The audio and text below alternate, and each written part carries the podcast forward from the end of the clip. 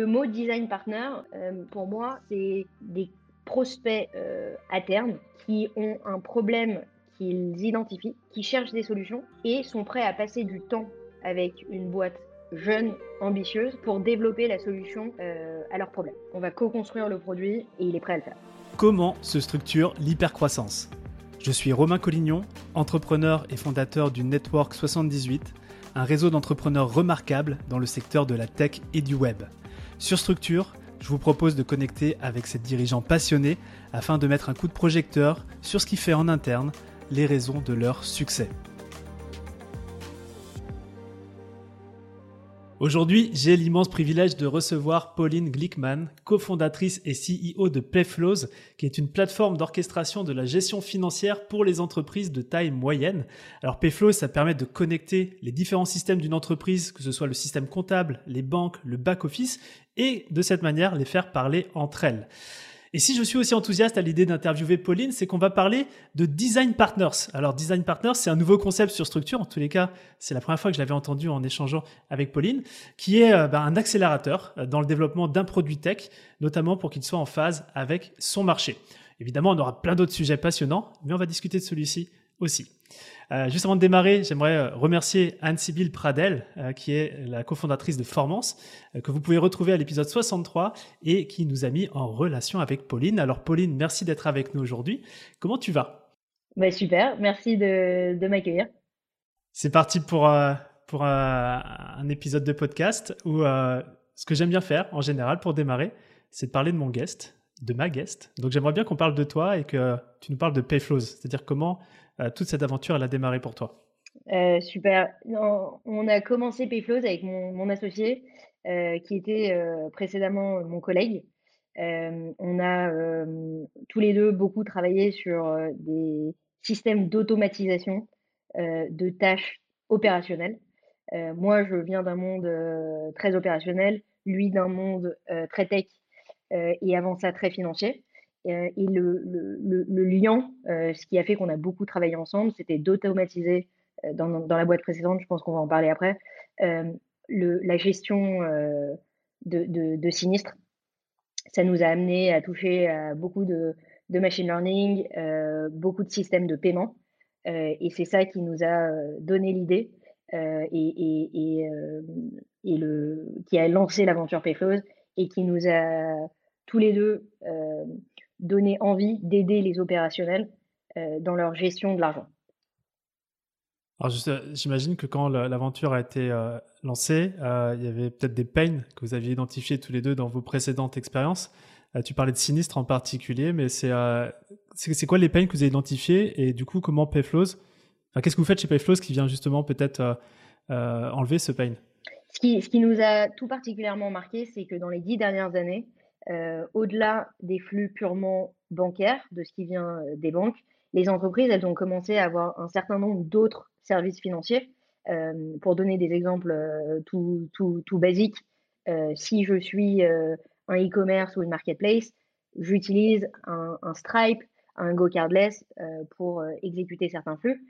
J'y laisse de l'argent, donc ça a un rôle bancaire pour moi c'est aussi vrai de certains des, produits financiers autour de la gestion de la carte. Si j'ai un compte Spendesk, j'y laisse de l'argent, c'est un, service financier. Ces services financiers, ils sont multipliés dans les entreprises et ils sont tous ségrégés. À la fin du mois, il faut bien s'imaginer qu'il y a quelqu'un en finance qui doit aller répertorier l'argent que l'entreprise a, qui doit aller récupérer l'ensemble des transactions qui sont exécutés dans tous ces systèmes et les uniformiser. Euh, c'est un job vraiment pas agréable. C'est quoi je, vais en parler à Laurie dans mon équipe. je n'ai pas fait le lien, mais je vais lui dire va, va checker Payflows. Euh, euh, ok, très très clair. Euh, et là, peut-être, est-ce qu'aujourd'hui tu pourrais nous dire quel est ton rôle et tes responsabilités au sein de la boîte? Alors, un peu de tout. on est, on est aujourd'hui 17 euh, dans la boîte. Ça change très, presque toutes les semaines, donc, euh, donc euh, j'ai parfois du mal à, me rappeler du chiffre exact. Aujourd'hui, je suis CEO de la boîte, ce qui veut dire que je fais du produit une grande partie du temps. et notamment avec nos design partners, sujet dont on, parlera plus tard. je passe beaucoup de temps à très bien définir les problèmes qu'on veut régler, à très bien définir les problèmes qu'on ne veut pas régler et à circonscrire notre stratégie le plus clairement possible et en la liant le plus possible avec le produit qu'on construit. Il y a une partie commerciale qui est un peu naissante parce que c'est pas notre focus fondamental aujourd'hui, mais qui fera partie d'une grande partie de mon rôle à l'avenir. Très clair. Il y a un truc que tu as dit, ça m'a marqué, c'est je me focus sur les problèmes qu'on veut régler ou qu'on doit régler. Et aussi, je suis très au clair sur ce qu'on ne doit pas régler.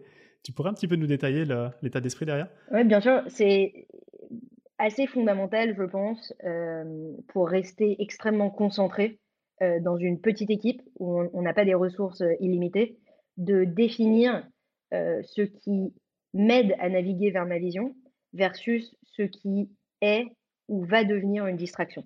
Et on fait très attention euh, à pousser au maximum euh, les, projets euh, et la définition des projets. par exemple, dans toutes nos templates de produits, on, on, a une question qui est obligatoire à répondre, qui est qu'est-ce qu'on ne va pas régler avec ce, ce projet? Et c'est très important parce que toute l'équipe doit être alignée sur ce qu'on va livrer, ce qu'on ne va pas livrer et pourquoi. Et ça, c'est écrit. Ce que vous n'avez pas réglé comme problème. Et ça, c'est écrit. C'est écrit pour tout projet. Waouh. Euh, très inspirant. Euh, parce que des fois, on peut justement monter des projets et puis par omission, on n'inclut pas ce qu'on ne fait pas, mais au moins, vous, c'est très clair, c'est on ne fait pas ça. Oui, et, quitte à dire qu'on le fera dans une itération plus tard, mais en tout cas, ce n'est pas l'objet du projet qu'on aborde. Ok, super. Un bon point de structure là, d'entrée de jeu. Euh, tu me disais aussi que vous avez euh, lancé Payflows avec ton, associé qui a plus le profil tech et toi, on va dire plus le profil opération, du coup aussi produit. Euh, tu étais chez, chez Luco euh, dans ton précédent poste en, tant que VP Operations. on pourrait juste, tu pourrais juste nous parler un petit peu de, de ce que ça consistait, ce, ce, job? Absolument. VP Operations dans, dans une boîte d'assurance. Euh, ça peut vouloir dire plein de choses. Euh, dans, mon cas, ça voulait dire que je gérais euh, l'ensemble du service client, l'ensemble de la gestion des sinistres, ce qui est une grosse partie très opérationnelle, et une, une, équipe davantage stratégique qui, avait en charge de structurer les process des deux autres équipes. Il y avait un pan aussi qui, qui m'était donné de construire les, les outils nécessaires euh, au travail le plus efficient possible des équipes de gestion de sinistres et des équipes de service client. Tu avais quoi comme type d'outils? Alors, on a construit.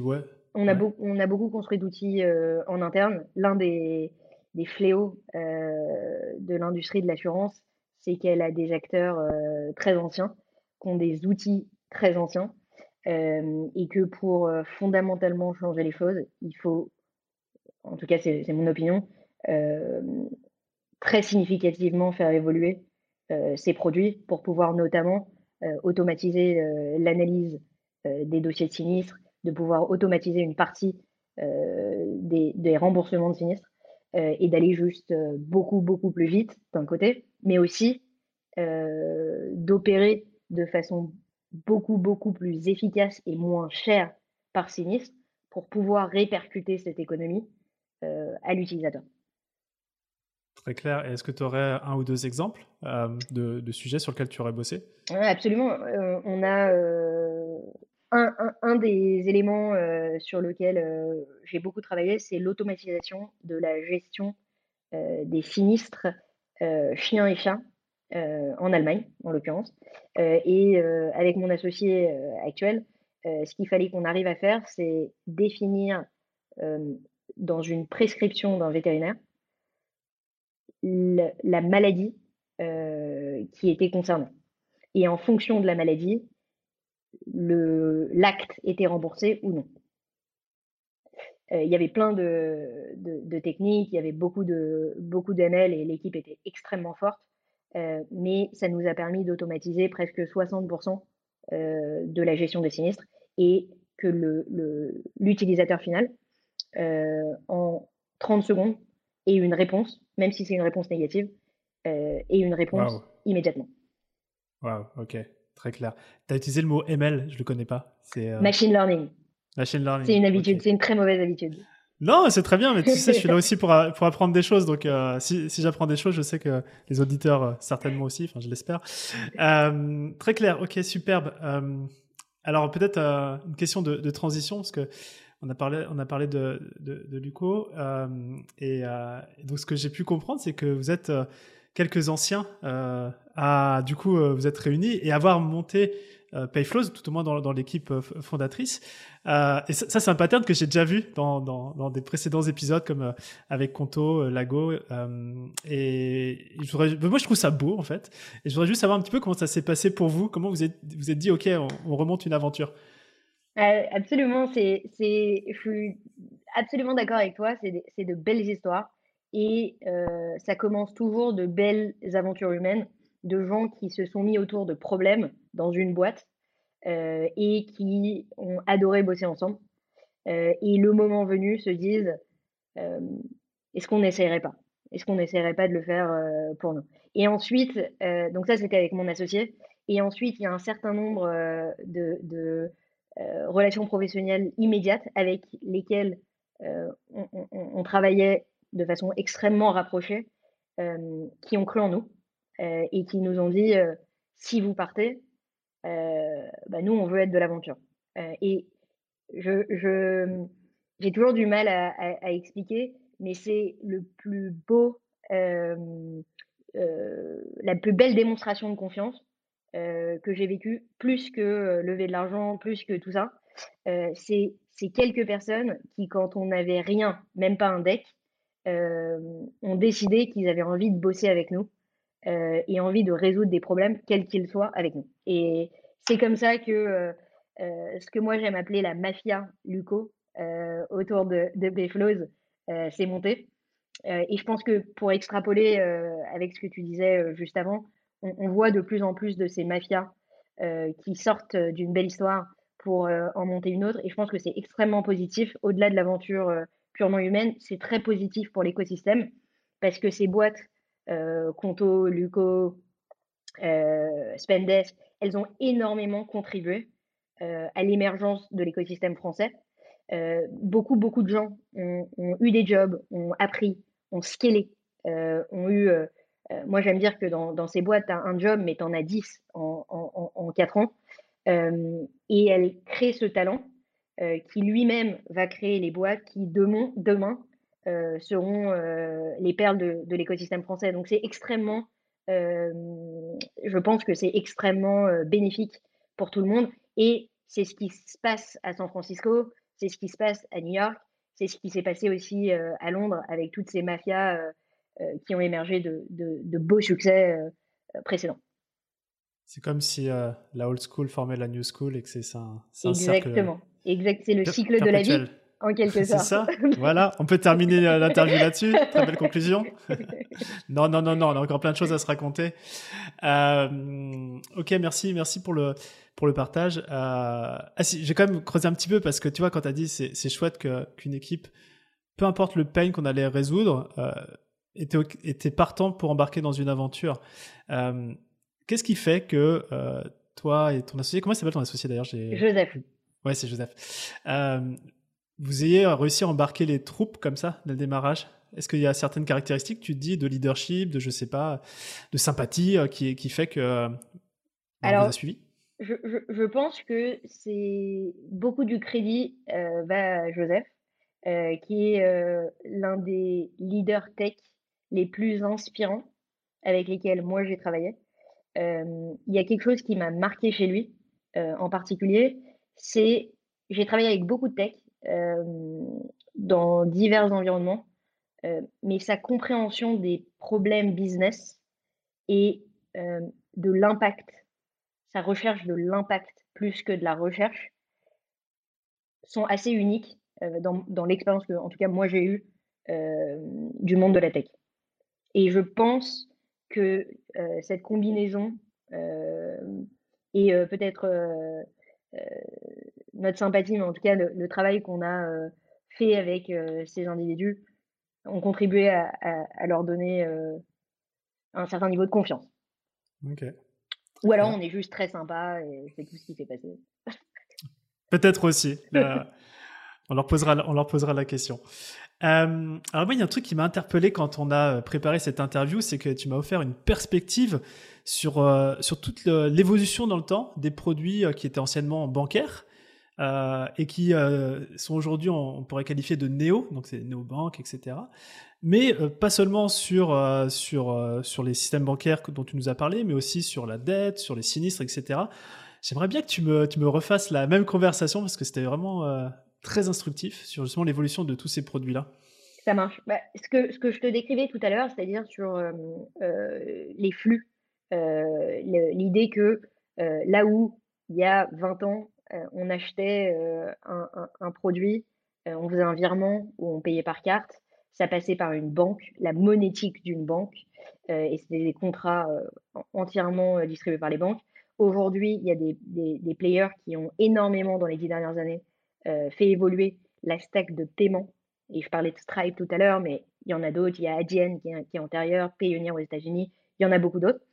Euh, et, ce qu'on commence à voir, euh, et notamment dans l'écosystème français, j'en parlerai après, c'est des players qui font la même chose sur d'autres éléments de la stack euh, qui traditionnellement étaient bancaires.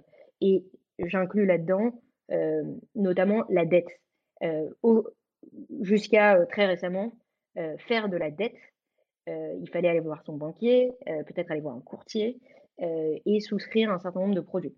Aujourd'hui, il y a un certain nombre de players, euh, je pense à De facto en France, il y en a, il y en a d'autres, mmh euh, qui permettent de souscrire de la dette euh, par API, presque instantanément.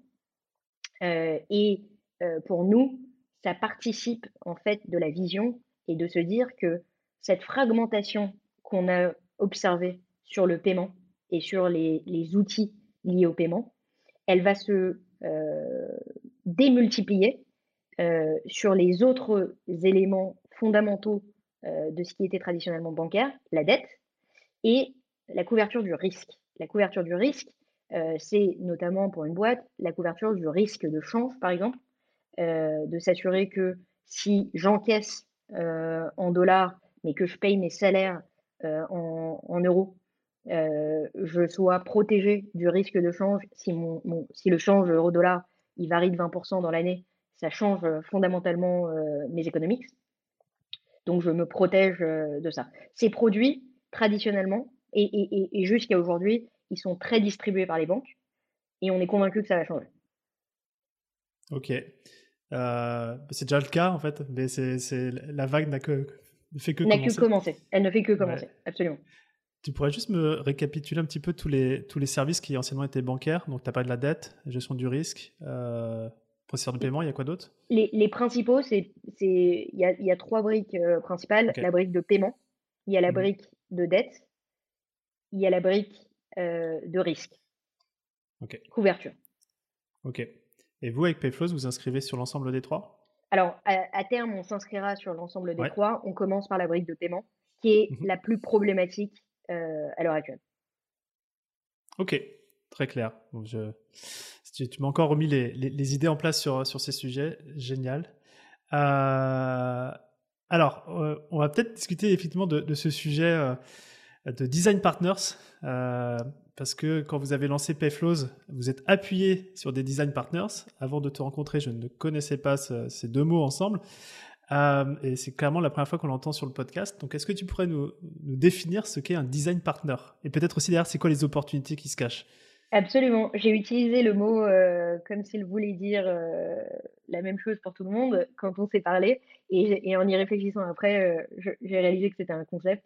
le mot design partner, pour moi, c'est avant tout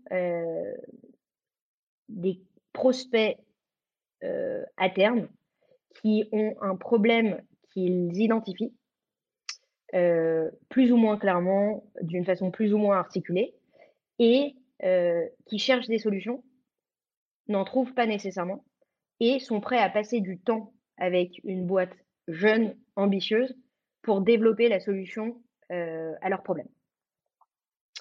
fondamentalement, un design partner, c'est ça. Donc c'est un prospect, c'est un futur client, c'est quelqu'un avec qui on va co-construire le produit d'une certaine manière? Absolument. On va co-construire le produit et il, euh, il le sait. Euh, il sait qu'il euh, va falloir y dédier du temps et il est prêt à le faire. Ok. Est-ce que tu pourrais identifier, toi, les, opportunités, bah, par exemple pour Payflows, d'avoir commencé à, à, lancer la boîte avec des design partners et aussi pour eux, quelle est l'opportunité? Parce qu'ils investissent du temps. tu vois, il y a, peut-être un, un, risque aussi, hein, de, un coup d'opportunité. Absolument. Le, le, le, le risque euh, pour eux, c'est de perdre du temps. Euh, donc, c'est clairement le, le, coût d'opportunité, je, je pense. Euh, le bénéfice pour eux, c'est d'être très en amont dans le produit et de pouvoir très significativement orienter l'évolution du produit. Alors, on, on, on, ne suit pas forcément à la lettre tout ce qui nous est préconisé. On essaye de réfléchir, on essaye d'améliorer, on essaye d'apporter une autre perspective. Mais euh, les problèmes euh, qu'ils nous amènent, ils nous nourrissent de problèmes qui orientent beaucoup euh, le produit qu'on développe. Alors, est-ce qu'il y a des problèmes, où... genre boucler sur le démarrage de l'interview, est-ce qu'il y a des problèmes où vous dites, OK, nous, on les adresse? Ou est-ce que des fois, il y a des problèmes où, vous dites, non, ça, on n'y va pas? Alors, c'est toujours une conversation délicate. En, moyenne, ça se passe quand même très bien. Mais il y a un certain nombre de, sujets où il faut être extrêmement discipliné. Pour revenir sur ce que je te disais tout à l'heure, on a une équipe d'une taille limitée. si jamais je réponds à tous les petits problèmes de tout le monde, on ne risque pas de construire quoi que ce soit. Donc, il faut être discipliné sur qu'est-ce qui nous rapproche de notre vision et qu'est-ce qui ne l'est pas, ne le fait pas. et le deuxième point, c'est malgré tout, il faut rester ouvert euh, à certains problèmes parce qu'il faut rester ouvert à ce que certains petits détours euh, améliorent ou accélèrent l'arrivée à la vision. Donc c'est un équilibre, euh, c'est pas toujours simple. Je pense qu'il faut se poser beaucoup de questions. Euh, il faut constamment avoir un framework d'effort versus impact. et ensuite, à partir de ça, prendre des décisions et les prendre le plus rapidement possible en étant le plus transparent possible avec les design partners, en leur expliquant l'objectif, qu'est-ce qui va dans la bonne direction, qu'est-ce qui n'y va pas? Quand tu parles de framework euh, entre effort et, et ressources, c'est, ça, c'est un filtre par lequel vous, faites, vous passez toutes vos décisions? Euh, Alors, c'est, toujours, euh, ça a toujours été mon filtre et, et, Joseph est, est très friand des frameworks aussi. maintenant, mesurer l'effort et mesurer l'impact dans une boîte early stage, l'effort, ça va à peu près. L'impact, c'est toujours, euh, il, faut, il faut accepter qu'il y a une part de... C'est un chemin de découverte. Il y a une part d'art euh, plutôt que de science, c'est ça. Ok, très très clair. Euh, deux fois que tu me partages la vision, vous êtes bah, déjà, est-ce que tu peux la formaliser et la partager? Et, et, ensuite, c'est un travail commun avec Joseph? Est-ce que c'est un travail d'équipe? Comment vous avez réussi à vous poser, à vous dire on va là-bas et on sait qu'on va là-bas? Alors, c'est un travail euh, d'équipe, déjà. Ça, 100%, euh, on passe beaucoup de temps. On a un petit rituel, c'est que tous les lundis soirs, euh, on traverse Paris à pied. et ça nous permet de nous aligner sur notre vision et de s'assurer qu'on est constamment aligné. On, on, fait très attention pendant cette session à ne parler que de vision et se poser des questions, faire du ping-pong. Euh, donc c'est vraiment un rituel et, et c'est quelque chose. fait du ping-pong dans la rue, c'est ça? On fait du ping-pong euh, dans la rue. Euh, c'est figure de style évidemment, mais mais on y passe beaucoup de temps et je pense que c'est une très bonne chose. c'est quelque chose qui nous permet de constamment nous poser des questions et de constamment affiner. tu me posais la question de l'articuler. Ah, tu avais une autre question, pardon. Ouais, la question c'est quand, vous dites, quand tu dis on, marche dans, dans, dans Paris, c'est Joseph et toi ou c'est c'est juste Joseph et moi. Joseph et moi, le lundi soir, euh, on, fait, on traverse Paris euh, euh, et, et, ça nous permet de, de, parler, de passer du temps à parler. Ouais, ça, ça, me, ça, me, fait rappeler un, petit moment de la, un petit passage de la bibliographie de, de Steve Jobs qui, qui lui aussi allait marcher dans les montagnes. Alors lui, c'était plus pour les recrutements senior d'Apple, mais au moins ils marchaient, ils avaient la même direction, donc du coup ils se projetaient dans la même vision. Je trouve ça intéressant que vous ayez C'est tout le mal que je nous souhaite. Bien sûr, bien sûr, bien sûr, bien sûr. Ce n'est pas une figure de style. Euh, D'accord. Et après, effectivement, comment elle, comment elle cascade cette, euh, cette vision? Alors, on a, euh, pareil, un certain nombre de rituels. On a un, un, weekly team meeting euh, qui euh, nous sert à deux choses et qui a systématiquement deux éléments au minimum dans, dans, dans l'agenda. Le premier, c'est une revue des OKR. Le second, c'est une revue de roadmap. Et mensuellement, c'est une évolution de la roadmap à trois mois. Euh, dans un monde euh, futur, ce sera une revue euh, de la roadmap plus loin. Aujourd'hui, trois mois, c'est un environnement de temps sur lequel. Roadmap produit Roadmap produit, mais au-delà. Roadmap, roadmap vision. Ok. Ça inclut beaucoup, évidemment, dans, notre cas, beaucoup de produits. Et les OKR, c'est de manière trimestrielle que vous les, vous les formalisez Les OKR, c'est mensuel. Mensuel, d'accord. L'idée étant de passer à des OKR euh, trimestriels, mais on est dans une période, on est encore très tôt dans la boîte. Euh, et euh, le, le, framework que j'utilise, c'est l'idée des inputs sur lesquels j'ai un contrôle, les outputs sur lesquels j'ai moins de contrôle. Et je pilote la boîte sur des inputs. Donc, au fur et à mesure, je vois si mes inputs font bouger mes outputs. Ça nécessite d'itérer plus rapidement, rapidement. que trimestriellement à ce stade. C'est la première fois que j'entends ça. En fait, j'avais, tu vois, soit les OKR, on les fait mensuellement, soit trimestriellement. Mais en fait, j'adore ton approche de se dire, bah, faut mieux les, les rapprocher dans, la phase de démarrage d'une boîte pour justement s'assurer que les inputs euh, amènent bien les outputs qu'on souhaite avoir. Euh, et, ouais, et donc, à terme, euh, vous, serez sur une cadence trimestrielle. Je, pense, alors je, encore une fois, la question étant à partir de quand, et, je pense que euh, ça arrive, on sait quand ça arrive, euh, on le sent que les, les OKR sont de plus en plus similaires d'un mois à l'autre euh, et que du coup, il est, temps de les faire trimestriellement plutôt que mensuellement. quand est-ce que ce sera Je ne sais pas. Ok, bah écoute, on a fait, on a fait un petit détour dans, dans, ma question initiale. Je vais revenir sur le, qui était très intéressant. Je vais revenir sur le, le design partner. Donc, tu as mentionné que c'était des prospects, donc des gens avec qui potentiellement vous pourriez avoir une relation commerciale après. Comment vous les avez recrutés, ces, ces premiers design partners? Est-ce qu'il y a euh, du coup un pipe commercial, un funnel pour ça? Alors, ce qu'on a fait, c'est euh, trois choses. Euh, on a parlé à ceux qu'on connaissait personnellement ou qui étaient dans nos réseaux. deuxième approche, beaucoup de, fonds nous ont proposé des intros. Euh, qu'on a gracieusement euh, accepté. Euh, et, et l'autre, le, dernier canal, c'est que certains d'entre eux nous ont présenté à leurs amis, également CFO dans des boîtes. oui, c'est le CFO. Hein. C'est des Votre interlocuteur, c'est le Notre interlocuteur, c'est le CFO. qui eux-mêmes connaissent d'autres CFO et, et, et, ça commence comme ça. Le, le, le, le, problème étant que tu ne peux pas manager 100 relations en même temps euh, et que du coup, tu dois euh, sélectionner euh, ceux qui ont la bonne diversité de use case, la bonne taille. Dans notre cas, en dessous de 150-200 employés, c'est trop petit pour nous. et le bon mindset. Ce qui sont trois choses pas si simples à, combiner. Alors, c'est quoi le mindset gagnant? Le mindset, c'est finalement quelqu'un qui a envie d'innover, euh, souvent, euh, dans l'équipe finance, euh, c'est quand même des équipes qui ont peu accès à la tech. ils ont, ils ont les, les dans la roadmap produit, c'est, j'aime dire que c'est l'item qui tombe le plus vite de la roadmap et qui ne s'y remet presque jamais. et donc, du coup, il y a une grosse déficience de tools. Les, tools existants étant des NetSuite, des SAP, euh, ça ne vend pas du rêve. Donc, je pense qu'il y a un certain euh, euh, nombre de CFO en tech qui ont à peu près mon âge qui se disent ça y est, les, toutes les autres équipes ont des tools un peu corrects. C'est à mon tour. c'est à mon tour.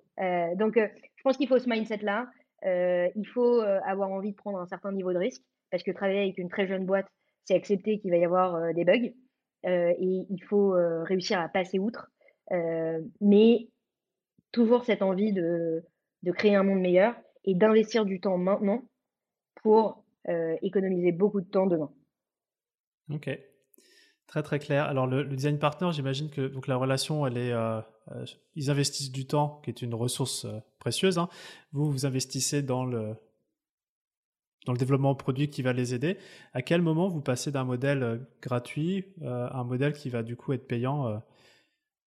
Ouais, alors c'est une, une, excellente question et, c'est quelque chose qu'on apprend au fur et à mesure du temps. en moyenne, le, le, moment n'est pas le même pour chacun parce que au fur et à mesure du temps, on, tacle les problèmes les uns après les autres. il y a certains de nos design partners pour lesquels je sais que leur problème clé, on ne l'a pas encore adressé. Et tant qu'on ne l'a pas adressé, ce n'est pas le moment de payer. Une fois qu'on a adressé ce problème, au bout de un mois, deux mois, trois mois d'utilisation, je pense qu'il faut aborder cette conversation parce que c'est la responsabilité du, du CEO de le, faire vis-à-vis de ses employés, vis-à-vis de ses investisseurs. et puis, c'est aussi juste de payer pour ce qu'on utilise. Oui, bien sûr. Et ça, c'est une conversation qui est déjà cadrée dès le démarrage, que potentiellement, à 3, 6 mois, euh, euh ils passeront sur la version payante du, du système. La, façon dont, on l'aborde, euh, je ne sais pas si c'est la bonne façon, mais en tout cas, c'est la façon qu'on a décidé euh, d'aborder, c'est de le cadrer le plus tôt possible et d'expliquer que on n'est pas en train de monter une ONG, on est en train de monter un business qui a vocation à faire des profits et que du coup, on va constamment, bah, presque toutes nos sessions, leur poser la question de la valeur. Euh, et euh, la valeur, on l'entend comme euh, un prix qu'ils sont prêts à payer. C'est quelque chose qui revient très fréquemment dans nos conversations parce que il peut y avoir beaucoup d'instances où j'ai un feature que je trouve très bien, pour autant, je ne suis pas prêt à payer pour. Mmh ok, très clair. Bah, c'est là où on voit vraiment tous les avantages, tu vois, avec différentes perspectives de, de, commencer avec des design partners. D'ailleurs, je les, je les remercie, j'en profite pour les remercier parce que c'est euh, une, une, façon euh, extraordinaire d'apprendre. C'est aussi euh, de belles relations qui se tissent sur, sur le temps long. on apprend énormément d'eux.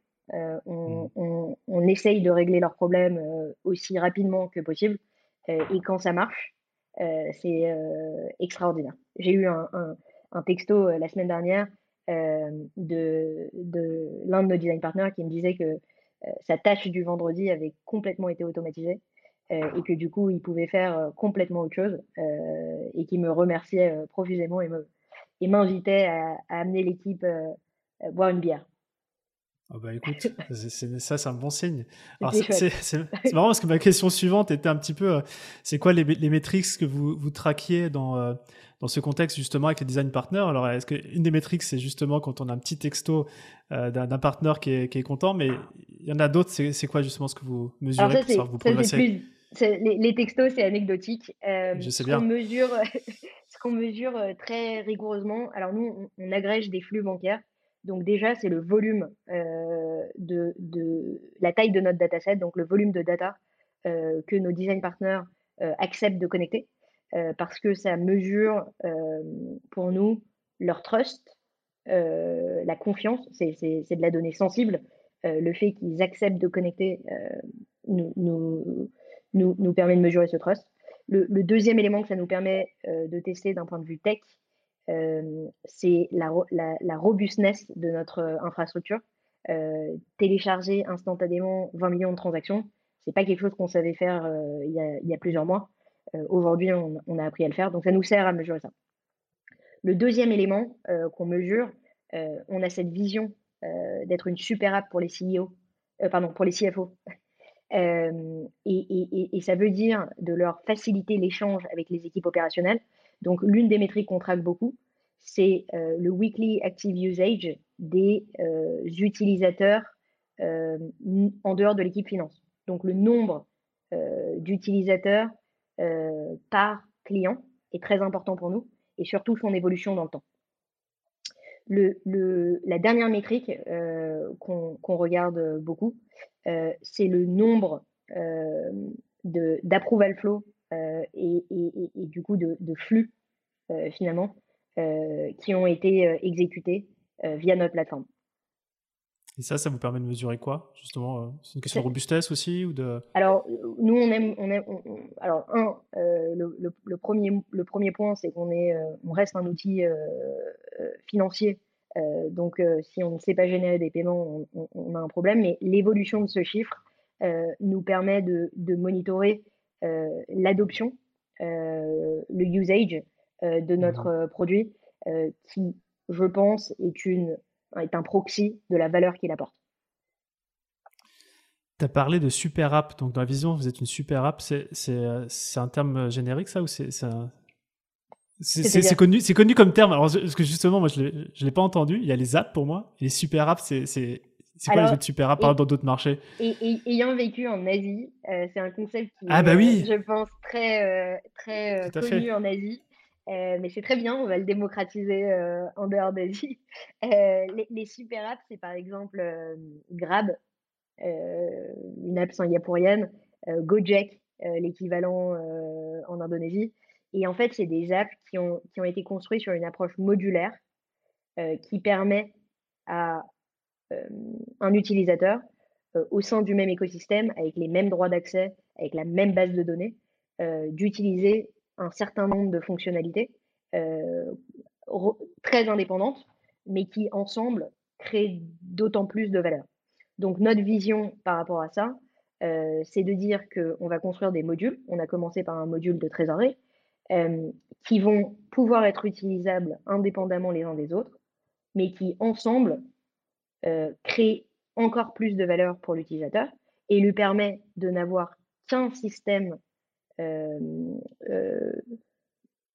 qu'une base de données, qu'un système de gestion des, permissions, euh, qu'un système d'analytique euh, au sein duquel il fait l'ensemble de, sa gestion financière.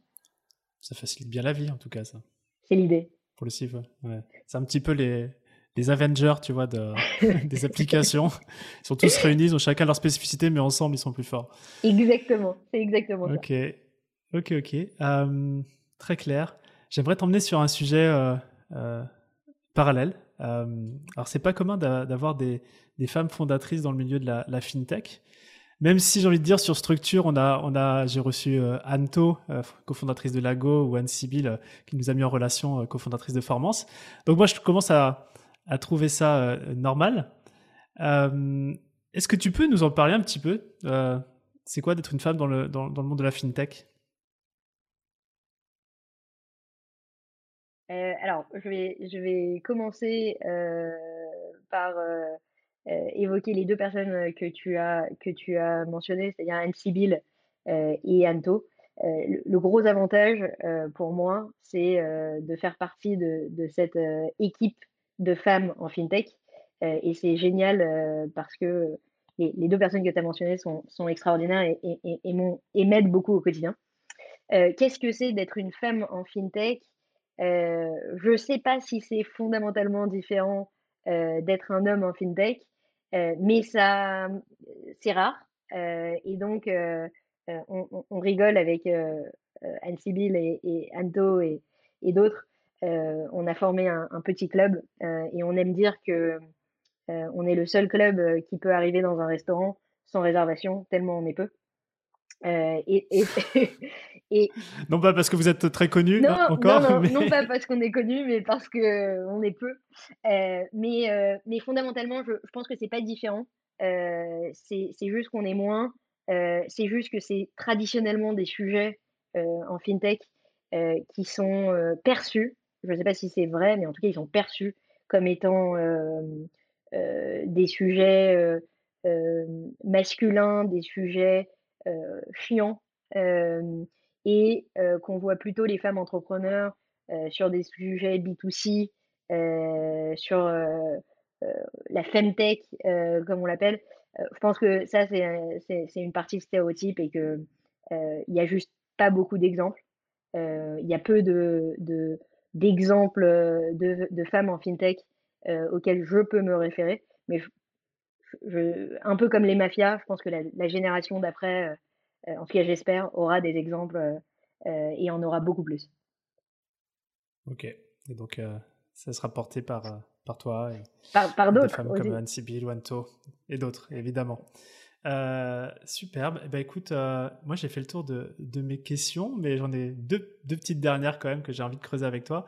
C'est que bah voilà, le podcast, hein, tu sais, s'appelle Structure. On a déjà bien euh, déstructuré du coup de la structure de Payflows.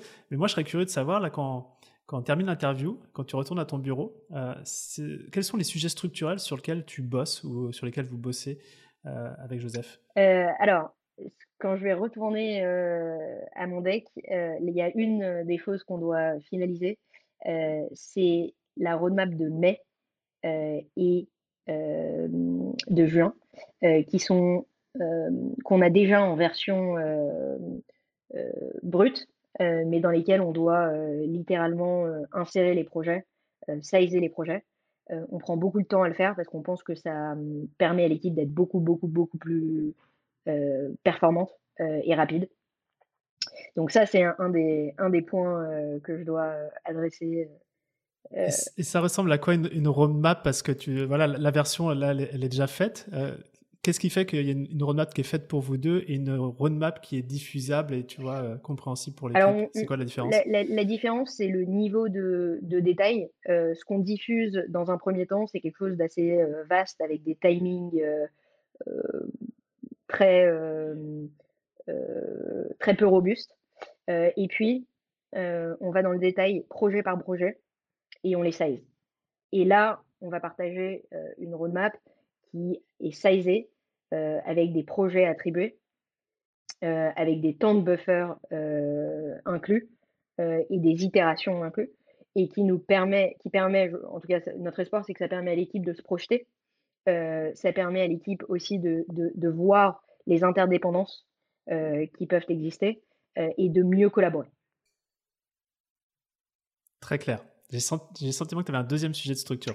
J'ai un, un, deuxième sujet de structure qui résulte, on, est mardi, de, de, de, la marche du, du, du, lundi soir avec Joseph on a un produit en particulier sur lequel on veut investir, et ce qui veut dire que moi, je vais passer une, bonne partie de cette semaine à, mieux le définir, à définir l'itération qu'on a envie de, produire et à travailler avec notre designer pour pouvoir avoir un, un, visuel à montrer à mes design partners. Ok, en une semaine. En une semaine, ouais. C'est plié. Alors, c'est un visuel, hein, c'est pas, un, pas un produit fini, mais c'est ce qui nous permettra de définir si on est sur la bonne voie ou si on revient en arrière. Bah écoute, très bien. Alors, on a parlé euh, d'OKR sur un mois, sur trois mois. Là, je vais te projeter sur euh, un an. Mais on va pas parler d'OKR, on va parler de bouteilles de champagne. Je voudrais juste que, que tu imagines que je, passe dans les, bureaux de Payflows avec une bouteille de champagne à la main. Et euh, je suis là pour trinquer en l'honneur de Payflows. Simplement, il faut que tu me dises là, aujourd'hui, un an avant, à quoi on trinque spécifiquement? À quoi on trinque spécifiquement? Euh, Moi, je, j'ai une obsession, euh, c'est qu'on trinque à la matérialisation euh, au temps qu'on a économisé à des opérationnels dans des équipes finances qui réalisent des tâches extrêmement manuelles et qui, grâce à Payflows, peuvent concentrer leurs efforts et concentrer leur énergie sur des tâches beaucoup plus stratégiques. Si on a réussi euh, à faire ça, même à une petite échelle, euh, dans un an, on peut trinquer. C'est vraiment votre métrique hein, de succès C'est le, temps que vous faites gagner euh, aux CFO et aux équipes financières Oui, parce qu'il est, il, peut être, il peut être converti en valeur. Réinvesti Et réinvesti, exactement. Exactement. C'est la métrique qui, à ce stade, nous intéresse le plus. Ouais.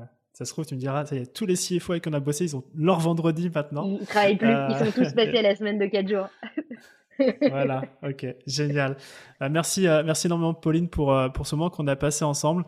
Bah, du coup, voilà, on a, on a compris et appris ce que c'était un design partner. moi, j'ai beaucoup aussi apprécié cette évolution, tu vois, des, des produits bancaires. ça donne beaucoup de perspectives.